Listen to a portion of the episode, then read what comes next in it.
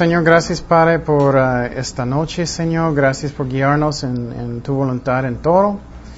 Y Padre, ayúdanos a conocerte mejor, Señor. Ayúdanos a preparar para el examen. Y Señor, darnos paz y bendice nuestras vidas, Señor. En el nombre de Jesús. Amén. ¿Todos listos para el examen, eh? ¿Listos, eh?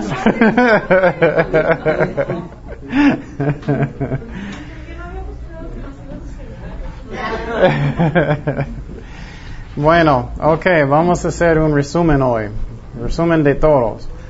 Y uh, tengo un estudio que me gusta mucho de, uh, del poder de Dios, pero no, no sé si voy a, voy a poder este semestre, posible el otro, vamos a ver.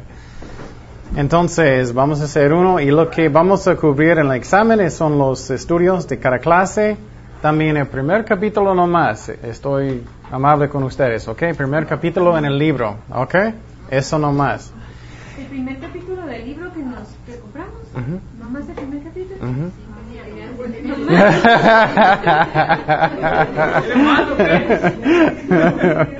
Ok, escuche muy bien porque lo que voy a decir hoy mucho va a estar en el examen, ¿ok? Entonces apuntar eh, sería bueno para apuntar. Ok, primeramente vamos a Hechos 17 y voy a correr, a hacerlo rápido porque tenemos que cubrir mucho. Hechos 17, 11. Vamos a Hechos 17, 11. ¿Alguien recuerdas qué es el propósito de eso? ¿Ah? Sí. Uh -huh. Muy bien. Eso ustedes necesitan saber de memoria, ¿ok? Para el examen. y estos eran más nobles que los que estaban en Tesalónica, pues recibieron la palabra con solicitud, escondriñando cada día las escrituras para ver si estas cosas eran así. Entonces, ¿qué es la razón que ese, ese versículo es tan importante?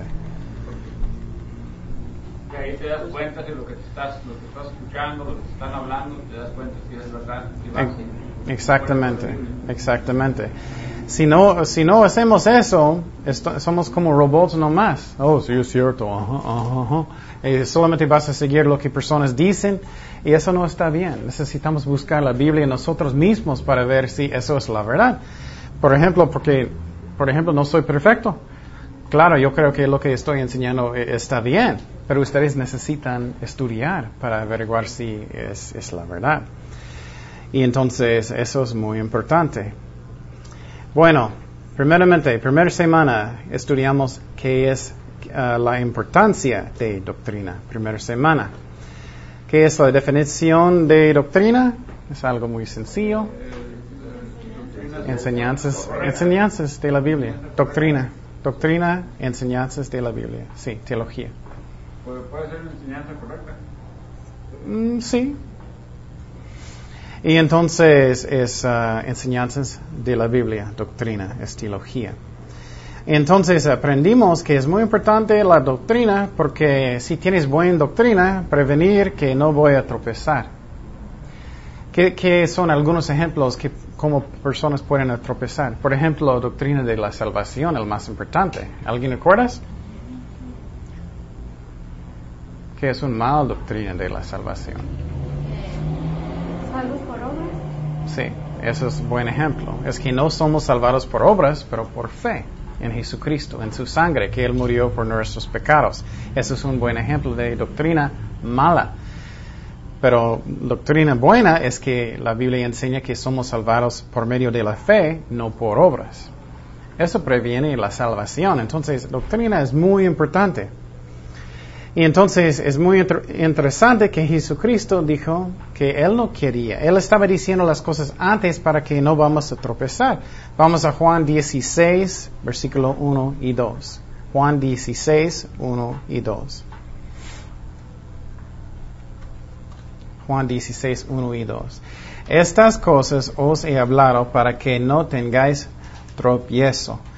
os expulsarán de las sinagogas y aún viene la hora cuando cualquiera que os mate pensará que rinde servicio a Dios. Entonces Jesucristo dijo eso también, que Él dijo las cosas que va a pasar antes. ¿Qué es la razón Jesucristo va a decirnos cosas que va a pasar antes? ¿Alguien acuerdas?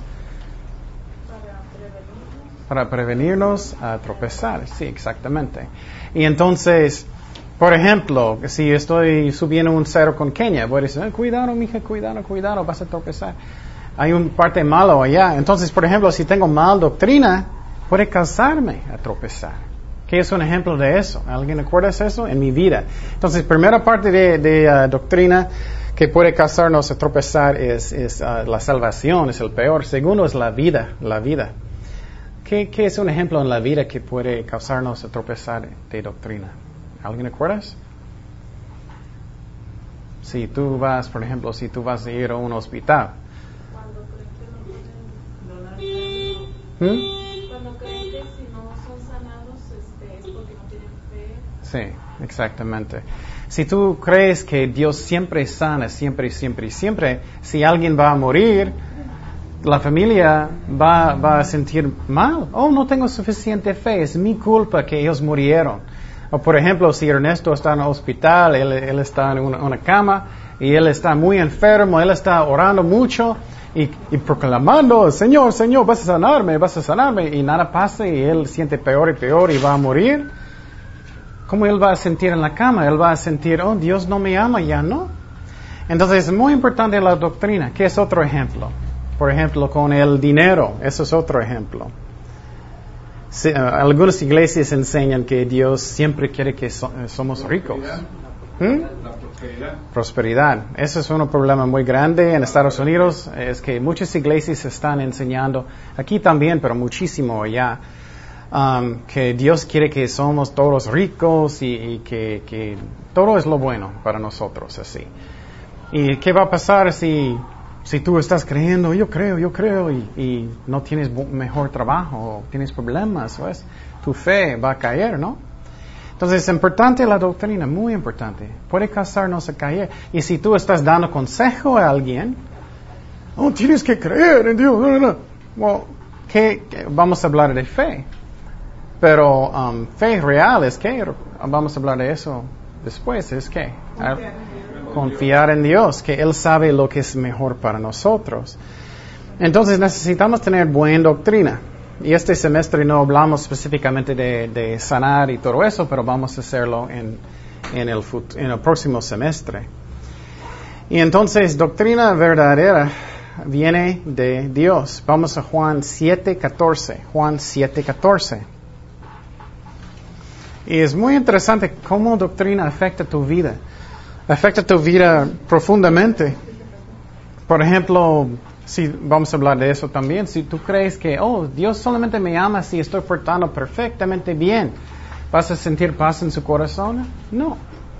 Porque tú sientes, oh, solamente si soy perfecto Dios va a bendecirme o amarme. Eso no es cierto.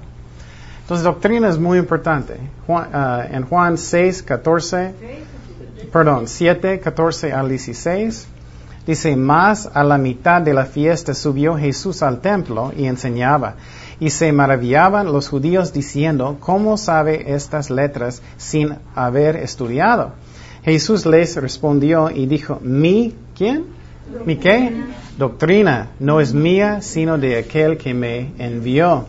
Entonces, doctrina es importante a Jesucristo también. Um, ah, doctrina falsa viene de dos lugares, hombres y demonios. Hombres y demonios.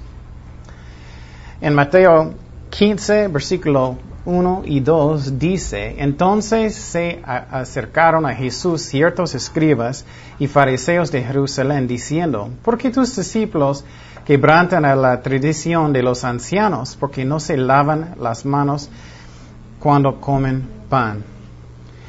Y entonces, um, siguiendo, Jesucristo dijo en versículo 7, hipócritas, bien profetizo de vosotros Isaías cuando dijo, este pueblo de labi- labios me honra, mas su corazón está lejos de mí. Pues en vano me honran enseñando como doctrinas mandamientos de quién? De hombres. Hay muchísimos mandamientos en la iglesia que no están en la Biblia, que no están en la Biblia. Por ejemplo, algunas iglesias dicen que mujeres nunca pueden poner pants, nunca. ¿Dónde está eso en la Biblia? No está. O algunas iglesias enseñan que mujeres no pueden poner pintura. Eso no está en la Biblia tampoco. La Biblia sí enseña que mujeres y hombres también no deben poner vestir que es muy como, como sexual, muy para causar problemas de codiciar en personas. No, debemos hacer eso, pero no dice nada de pantalones, de pintura, nada, nada. Son doctrinas de, de hombres. Y entonces, um, otro versículo que es muy interesante es primero de Timoteo 4.1. Dice, pero el Espíritu dice claramente que en los postreros tiempos algunos aposta- apostatarán de la fe escuchando a espíritus engañadores y doctrinas de demonios. Qué interesante. Hay doctrinas de demonios. Entonces, primera semana es la importancia de doctrina. Y después de estudiar todo en esta clase, estoy seguro que ustedes van a tener más paz en sus corazones, vas a sentir mejor. Porque si tu doctrina está mal, por ejemplo, yo tenía muchos problemas con mi salud. Si mi doctrina es que, oh, si yo tengo suficiente fe, yo puedo ser sanado cada vez. ¿Qué- ¿Cómo voy a sentir si no, todavía no estoy sanado? Voy a sentir, oh, Dios no me quiere, Dios, Dios no me ama, no tengo suficiente fe, o voy a sentir, oh, tengo pecado, o voy, no, no voy a tener paz. Pero si mi, mi doctrina es correcta, que la Biblia, la verdad enseña que Dios va a sanar cuando es algo que es bueno para hacer, voy a tener paz en mi corazón. Y sí, tengo paz. Dios sabe lo que es el mejor, yo no. Y entonces, igual con otras enseñanzas en la iglesia de dinero, Dios va a darnos lo que es el mejor. Claro, necesitamos trabajar y hacer nuestro mejor, pero a mí el más fácil ejemplo es mira las personas en la Biblia. Yo no creo que Pablo era, "Mm, qué bueno, tengo un nuevo modelo y tengo todo lo que quiero. No es cierto, él sufrió mucho. Entonces tenemos que buscar lo que dice la Biblia. Ok, semana 2. Semana 2 estudiamos um, qué es necesario para, para que doctrina va a bendecirnos. ¿Alguien recuerdas? ¿Qué es necesario? ¿Alguien recuerdas? Ajá. ¿Mm? Las dos cosas que. Dos cosas que necesitamos para que doctrina, obediencia es uno, sí, humildad, muy bien, obediencia y humildad. ¿Y qué es la razón? ¿Qué es la razón que necesitamos humildad? Sí, porque este, no, no podemos creer que ya todos lo sabemos. Exactamente. Que esperar que Exactamente. Si tengo una actitud que ya llegué, ya yo sé todo, no necesito, ya leí la, el- el- la Biblia y ya yo sé todo, no puedes ah, averiguar la verdad y y Dios no puede corregirte, no puedes escuchar. Entonces necesitamos humildad. Y por ejemplo, en mi vida, Dios habló algunas cosas en mi pasado, oh, eso no es correcto, y tú estás pensando en mala manera en esta área en su vida. Y si tengo una actitud, ah, yo sé todo, no, no puedes escuchar la voz de Dios. Ok, y entonces, um, la segunda cosa es, es obediencia. ¿Por qué obediencia? ¿Alguien recuerda eso? Porque necesi- necesito tener una actitud de ¿Cuál fue obediencia. ¿Qué, es necesario para qué? Oh, ¿qué es necesario para que doctrina va a bendecirnos o, o ser un beneficio para nosotros? Y un, un ejemplo extremo es un testigo de Jehová. Si tú vas a hablar con ellos, no, ya, ya, ya, yo sé todo, ya, yo sé todo, no me hablas, no me hablas. Ellos no pueden recibir nada porque ellos tienen esta actitud. Algunas personas en la- las iglesias tienen esa actitud. Mi actitud necesita ser, creo que lo que yo creo es correcto, pero posible, posible estoy equivocado. No en la salvación, claro, eso es firme, pero posible y escucha. Pero, claro, yo creo que soy correcto. Pero si tengo una actitud que yo, yo sé todo, no puedes escuchar, no puedes. Y entonces vamos a Juan 7, 17. Juan 7, 17. Falta obediencia. ¿Mm? Falta obediencia. Oh, bueno, vamos a hablar más de eso. Eh, Este versículo habla de obediencia. Juan 7, 17. Juan 7, 17. Este versículo es muy, muy interesante. Dice aquí, algunas personas dicen, pero ¿por qué no puedo averiguar incrédulos? ¿Por qué no puedo averiguar lo que es la verdad y eso? Es porque ellos no realmente quieren obedecer a Dios. Dice aquí, el que, Jesucristo dijo, el que quiere hacer la voluntad de Dios conocerá si la doctrina es de Dios o si yo hablo por mi propia cuenta. Qué interesante es eso.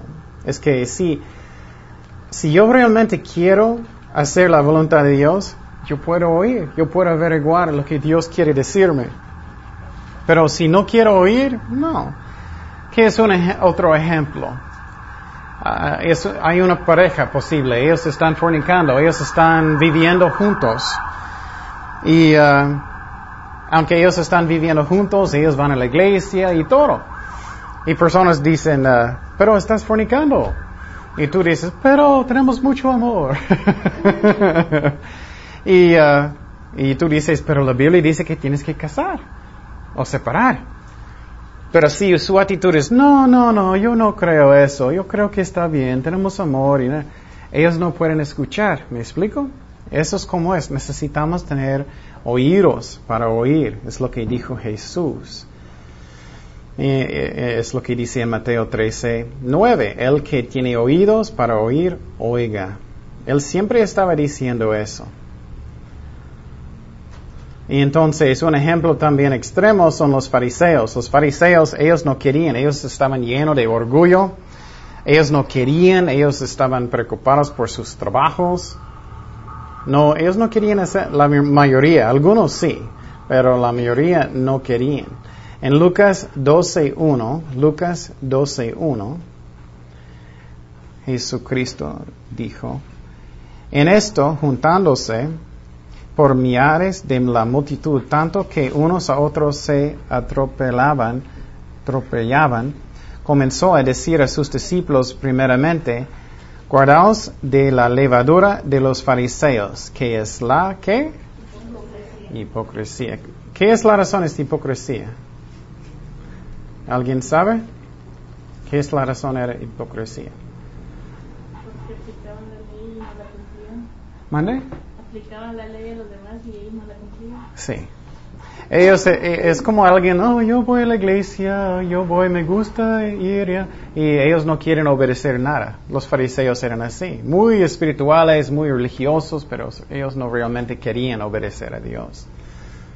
Debemos ser hacedores de la palabra, no oidores solamente. Exactamente, sí. Eso es cierto. Tenemos que hacer la voluntad de Dios, tenemos que hacerlo. Y eso es un buen ejemplo, es que siempre estoy diciendo, oh, ¿quieres crecer en Cristo? Una clave de crecer en Cristo es ser obediente. Es que tú puedes leer la Biblia todo el día, toda la noche, cada día, por años, pero si no quieres obedecerlo, no, no va a bendecir, no va a afectar. Ok, vamos a Mateo 15, versículo 10. Mateo 15, 10. Mateo 15, 10. Jesucristo en esta parte está dando un ejemplo también de doctrina de personas que están siguiendo personas que son ciegos. Y es algo muy ah, chistoso en una manera, es que puedes imaginar un ciego siguiendo un ciego, ellos van a caer en un, en un pozo, es lo que en un hoyo. Es la razón Jesucristo dijo eso. Y llamando así la multitud les dijo, oíd y entender, entender. No, no lo que entra en la boca contamina al hombre, mas lo que sale de la boca. Esto contamina al hombre. Entonces, acercándose sus discípulos, le dijeron, ¿sabes que los fariseos se ofendieron cuando oyeron esta palabra? Pero respondiendo él, dijo, Toda planta que no plantó mi Padre Celestial será desarraigada. Deja- déjalos. Son ciegos guías, guías de ciegos. Y si el ciego, ciego guiaré al ciego, ambos cayera- caerán en el hoyo. ¿Y dónde eso pasa mucho? ¿Dónde eso pasa mucho? En muchas iglesias católicas, ¿no? También otras religiones. Es que, oh, mi abuelita dijo, entonces, claro, es la verdad. mi abuelita dice, oh, es la verdad. No, tenemos que, si estamos siguiendo un, un ciego, vamos a caer también. Necesitamos buscar nosotros mismos. Dice en segundo de Timoteo 2.15, Procura con diligencia presentarte a Dios aprobado, como obrero que no tiene que aver- avergonzarse, que usa bien la palabra de verdad. Entonces necesitamos estudiar y no ser muy flojos. y, por ejemplo, solamente voy a decir eso para que ustedes saben. Para mí, para preparar un estudio para esta clase, usualmente es como entre 10 y 16 horas para estudiar, mínimo. Para que sepas, no es algo, oh, yo solamente yo voy a levantar mi Biblia y creer en Dios. es que para saber, para estudiar, necesitamos. Y cualquier cosa que, que, vale, necesitamos trabajar. Y no ser flojos y, y- estudiar para entender bien. Ok, bueno, aplicando eso a nuestras vidas, la doctrina. ¿Qué está pasando, por ejemplo, si una persona está batallando con un pecado en sus vidas? Ellos no pueden tener victoria. ¿Qué es la razón en doctrina que ellos no pueden ten- tener victoria? ¿Alguien sabe?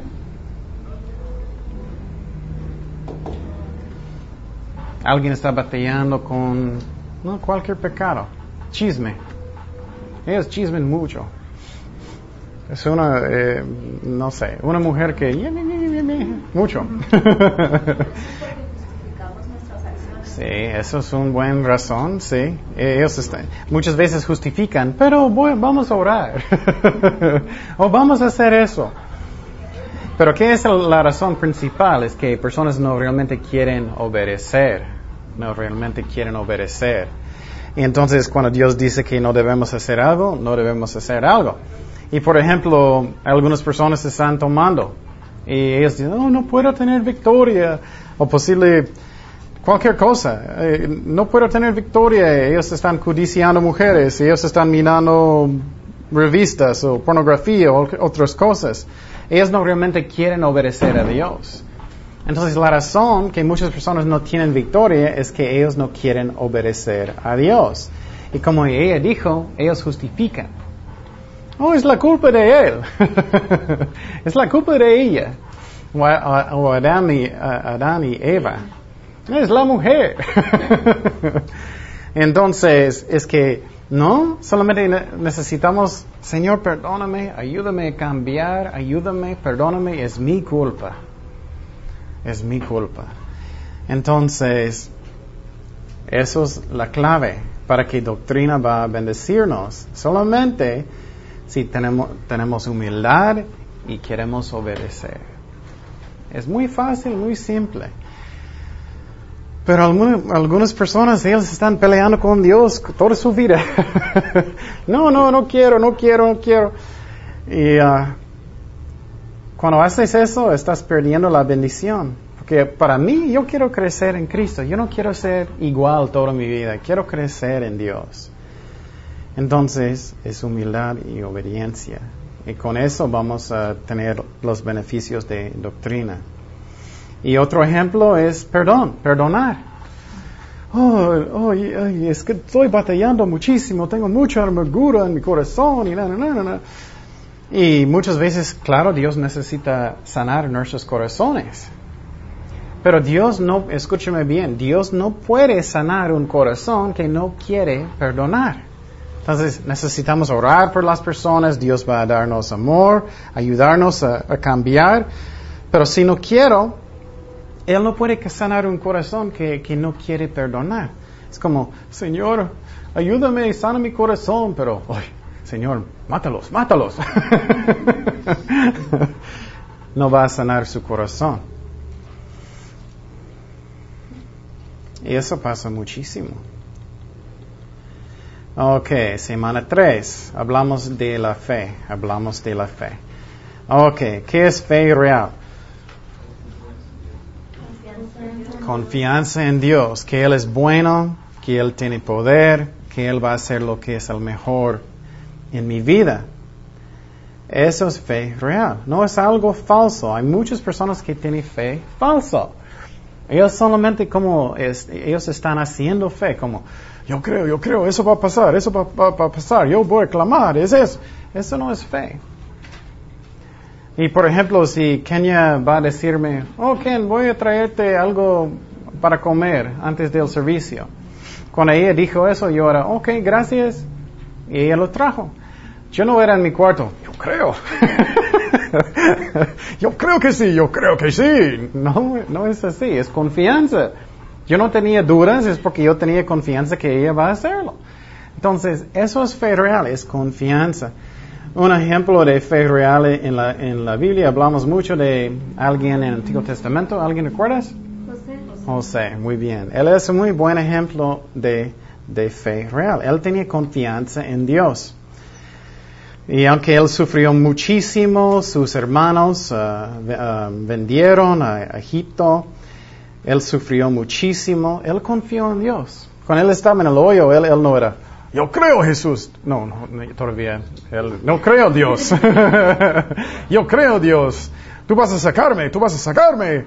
No, él confió en Dios, él tenía confianza. Y cuando él estaba en la, casa de Potifar, él creyó en Dios, confianza que Dios va a hacer lo bueno, aunque la esposa de, él uh, trató de, um, de tener sexo con él y, él huyó, y él era fiel. Y, ellos metieron a él en la cárcel y, él todavía tenía fe, confianza en Dios. Él no era, yo creo, yo creo, Dios va a sacarme, sacarme. No, eso no es fe real, es falso. Es falso, es confianza. Pero claro, no estoy diciendo que no necesitamos tener fe, claro que sí. ¿Qué es la, cómo, ¿Cómo afecta mucho cuando tú no tienes fe? ¿Cómo afecta en algunas maneras? Afecta tus acciones afecta tus acciones. Por ejemplo, con los, los hijos de Israel, ellos estaban en el, desierto y Dios dijo, ok, tú vas a pasar por el desierto, vas a entrar en la, en la tierra prometida y vas a ganar la guerra. Pero ellos no tenían qué? Confianza en Dios. Ellos no entraron. Entonces afecta tus acciones. Por ejemplo, si no tengo confianza en Dios, va a afectarme. Posible yo no voy a hacer un ministerio porque no tengo confianza en Dios. En esa manera sí afecta, porque posible no vas a tomar un paso de fe. ¿Me explico? Pero confianza es que tú, conoces a alguien muy bien y, ok, voy a tomar un paso de fe. Es confianza. Y puedes, es que muchas iglesias están enseñando mal, es como fe en fe. Si tengo suficiente fe, yo puedo tener eso. Eso es fe en fe. En vez de fe en Dios, ¿me explico? Y entonces, en mi, ejemplo con Kenia, si tengo fe en fe, estoy pensando, ok, tengo suficiente fe, entonces ella va a traerlo y ella va a traer la comida porque tengo suficiente fe. Eso no es fe en ella ya no más, me explico, es fe en fe, es muy raro. Solamente es confianza en Dios, que confiamos en Dios, que Él es bueno, que Él va a hacer su voluntad. Vamos a Marcos 11, 22. 11, 22. Mateo, oh, sí, Marcos, es que hice mal aquí. Marcos 11, 22. Marcos 11, 22 hasta 24. Respondiendo Jesús, tener fe en quién? En Dios, no en fe, no en fe. Y siguiendo, porque de cierto os digo que cualquiera que dijere a este monte, quítate y échate en el mar, y no duraré en su corazón, sino creeré que será hecho lo que dice, lo que diga será hecho. Por tanto, os digo que todo lo que pediréis orando, cree que recibiráis y os vendrá. Ok, entonces, muchas personas leen solamente este versículo y ellos piensan, ah, yo puedo hacer lo que quiero. Pero tenemos que leer toda la Biblia no partes. Eso es un ejemplo. Él está hablando con quién? Con los discípulos. Los discípulos, ellos querían completamente hacer la voluntad de Dios en sus vidas. Entonces, si tu corazón quiere hacer la voluntad completamente de Dios, Dios va a poner en su corazón lo que Él quiere y puedes pedirlo. ¿Me explico? Y vamos a mirar más de eso. Ok. Vamos a primero de Juan 5, 14 y 15. Primero de Juan 5, 14 y 15.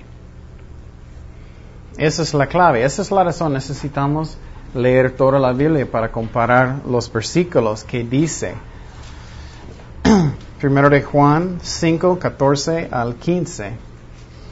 Y esta es la confianza que tenemos en Él, si, que si pedimos alguna cosa conforme a qué? A su voluntad.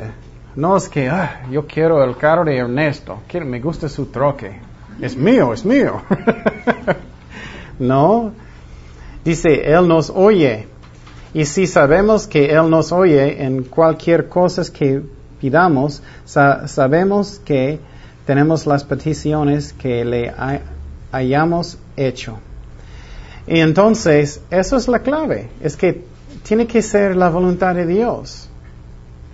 Vamos a Santiago 4, 3. Santiago 4, 3. Y vamos a hablar de la, de la um, sanidad, um, cuando Dios sana y cuando Dios no sana en el próximo semestre. Pero, por ejemplo, si es la voluntad de Dios, Él va a sanar. Claro, en el cielo Dios va a sanar todos. Pero aquí Él no siempre sana, no siempre. Dice aquí en Santiago 4.3, pedís y no recibís, porque pedís mal para gastar en vuestros delites. Deleites. Y entonces eso es otro clave. Cuando es fe real, yo quiero hacer la voluntad de Dios, no mi voluntad. Entonces, no, a veces personas usan fe como si fuera la fuerza en Star Wars. yo puedo mover cualquier cosa donde yo quiero, si voy a pensar con mi mente, ok, yo quiero este trabajo. Mm, no, es que oremos, Señor, lo que tú quieres. Tú haces lo que es lo mejor para nosotros. Es confianza en Dios. Fe es confianza en Dios. Entonces, ¿qué necesitamos hacer? Ok, un ejemplo específico. La Biblia enseña en Proverbios 3, 5 um, y 6 que Dios va a guiarnos en su voluntad. Si oremos, entonces necesitamos creer eso, porque la Biblia dice específicamente, um, voy allá.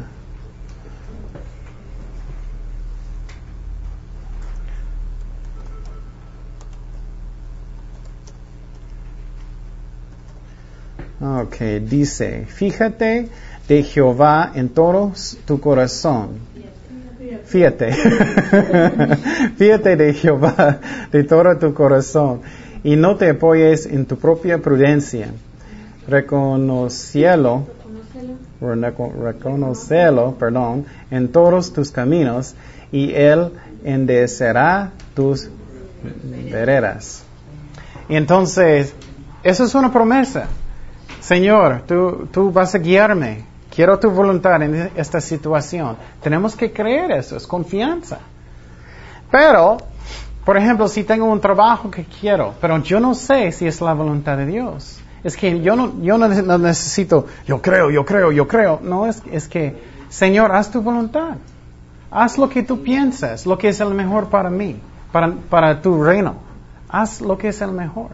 Eso es confianza, eso es fe real. Entonces, si no sé la voluntad de Dios, como Jesús dijo en el jardín, haz tu voluntad, haz tu voluntad. Y no tienes que tener, uy, miedo, uy, no, no estoy clamando y eso. No, es que Dios va a bendecirnos en lo que, en la manera que es mejor. Pero si la Biblia es específico, necesitamos creer eso, por ejemplo, para, guiarnos. Otra pro- promesa es que Él va a proveer por nuestras necesidades. Necesitamos creer eso porque es confianza. Eso no significa que pueda tener un nuevo carro mañana, pero que Él va a proveer por mis necesidades. Entonces, fe es confianza. Fe es confianza. Pero muchas personas cambian Dios como Él si fuera ah, tu sirviente, ¿no? Ya, Ok, ok, Señor, yo creo que vas a darme este trabajo. El Señor, ok. no, no es así. Dios sabe lo que es el mejor. Pero quiero darte un ejemplo. El próximo semestre hay algo que se llama la- una palabra de fe. Eso es cuando Dios va a hablar a su corazón específicamente que es algo que Él quiere dar. Eso es diferente. Por ejemplo, si Él habla en mi corazón específicamente, voy a darte ese trabajo, sí, necesitamos creer eso. Eso es otra cosa. O si Él quiere sanar a alguien, Él va a hablar su corazón. Eso es diferente. Y vamos a hablar de eso el próximo semestre. Pero fe es confianza en Dios, confianza en Dios. ¿Qué es una razón? Un chiquito ejemplo. Por ejemplo, Lázaro. ¿Por qué Jesucristo permitió él morir? Para que la gloria de, Dios. Sí, para que personas van a creer en Jesucristo. Cuando Jesucristo levantó él de los muertos, ¿qué pasó con muchas, mucha gente? Ellos creyeron.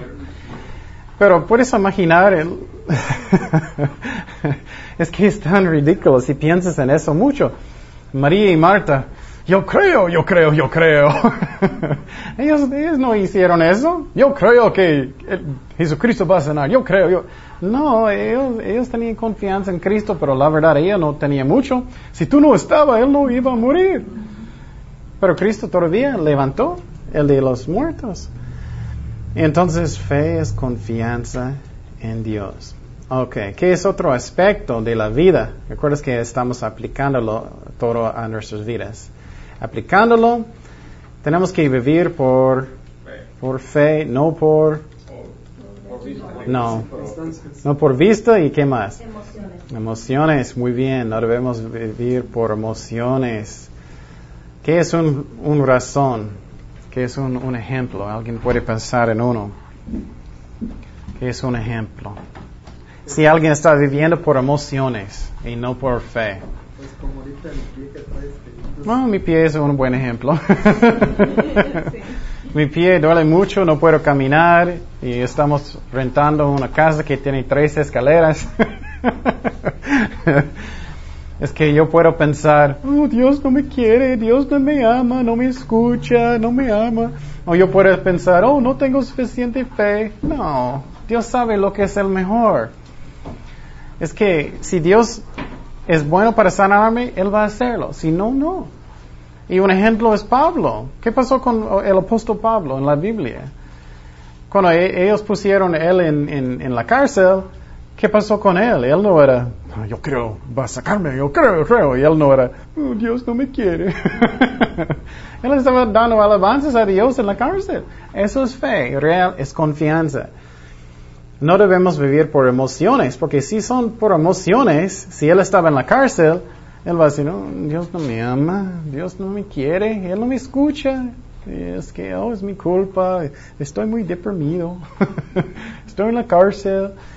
No, es que él vivía por fe. Mm, Dios sabe lo que es el mejor, Él va a sacarme si es el mejor, eh, Dios va a hacer lo que es el mejor. Eso es fe, es confianza. Y si vivimos por fe, ya no, tenemos- no tengo necesidad para ser deprimido. La Biblia dice que Él va a cambiar todo para lo bueno, ¿no? Ay, equivoqué en esta área en mi vida, hice mucho malo, pero arrepentí y qué bueno, Dios va a cambiar todo para lo bueno. ¿Puedes creer eso? Pero si vivimos por emociones, ay, mira lo que, ay, ay, ay, me siento horrible, ¿qué, qué va a pasar? Eso es emociones, no debemos hacer eso. Segundo de Corintios 5.7, segundo de Corintios 5.7, porque por fe andamos, no por vista, no por vista. ¿Qué es otro efecto si estás viviendo por emociones, no por fe? Vas a ser muy inestable, muy inestable. posible has visto personas que son así, que cambian cada minuto otra cosa, ellos sienten diferente. O, no, es que si haces eso, e- eres muy inestable, un minuto triste y un minuto feliz, un minuto... Entonces, pero si vivimos por fe, confiamos en Cristo, que Él es fiel, ah, tengo paz en mi corazón, Dios va a cambiar todo para lo bueno.